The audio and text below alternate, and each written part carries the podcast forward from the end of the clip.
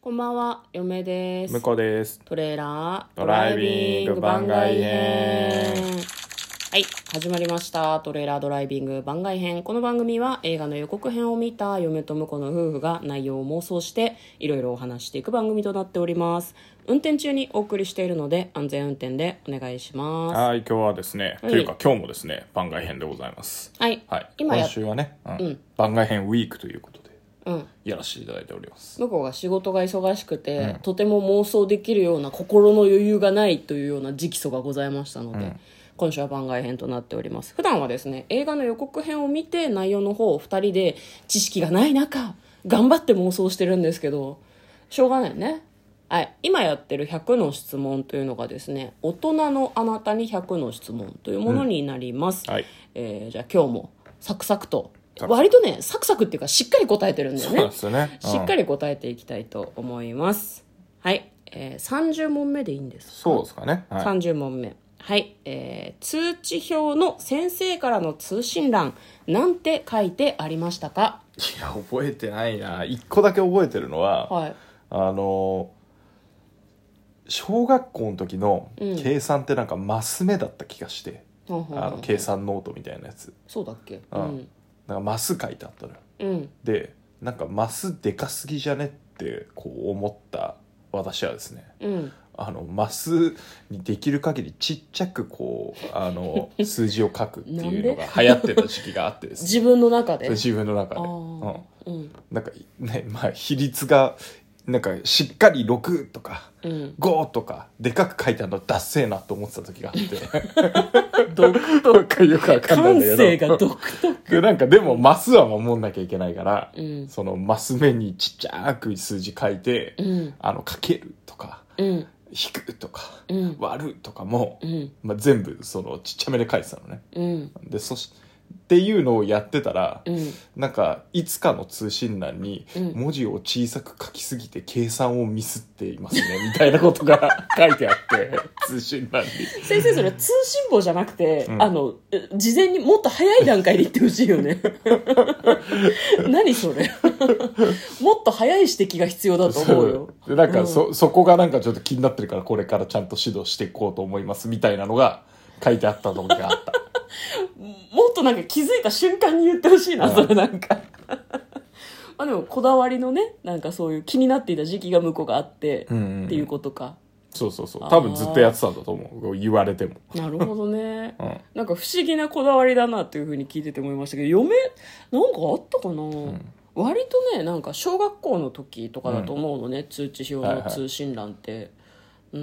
ん割とその成績自体は悪くない子供だったと思うのでなんでしょうね、うん学級委員を頑張っていましたとかじゃないですかね、なるほどね家にあるかな通知表これまあ見返してみると面白いかもしれないですねいやねもう全然覚えてない取ってないけどなでも先生が少しさとかでバンバン捨てた気がするな30人とか40人とかいる中さ、いはいうん1個ずつ手書きで書いてくれたのにさ、うん30代後半の私たち1個も覚えてないってさなんか悪いなって思うよねちょっとね、ああすまあ確かうにねん、ちゃんと一人一人まあね書いてくれてたよ今かね今自分たちがそれやろうと思うとすくそめんどくさいからねめんどくさいよくやってくれてたよねね先生もねほんと丸つけとかもさなんかハンコとかの先生もいたけど、一1個ずつコメントしてくれたりとかさ、はいはいはいテストの答案とかでもよくできたらさ、手書きでよくできましたって書いてくれたりとかさねね凝ってたっていうかすごいよねうんすごい労力だったなと今すごい思いましたね、はそうい、ね我々はさっさと昼に帰ってたけどね昼に帰って昼た昼過ぎぐらいに多分2時とかには帰ってたんじゃないかなまあ低学年の頃はお低学ね年高学年になると6時間目とかまであったから6時間目あったとしても、うん後ろ45分まあでも3時とかないぐらいでうん、そのくらいには2帰時ってたか間なだからそうそうそう、んんいやだからそれにしたその後先生はん我々の,、うんあのまあ今の仕事の定時ぐらいまでこう採点したりとか、いやいや次もの日のっと残ってるんじゃないみんな授業の準備したりとか、であと先生同士で申し送りしたりとかやってたんだろうなって考えるとねなんかすげえなと思う大人になるとねん先生ってすげえ仕事だなって思うけど当時は何にも先生の苦労とか何にも考えてなかったよねね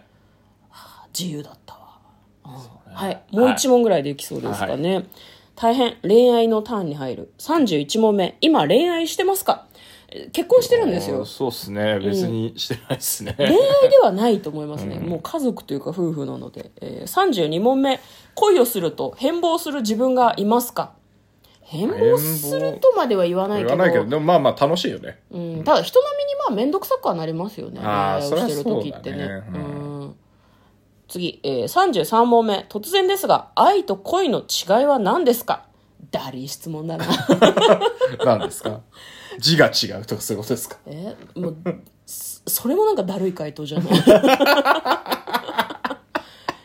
いや恋はうん割と自分本位で、うん愛は相手のことを考えてるとか言うけど、うん結局両方ともうん利己というか、うんなんていうの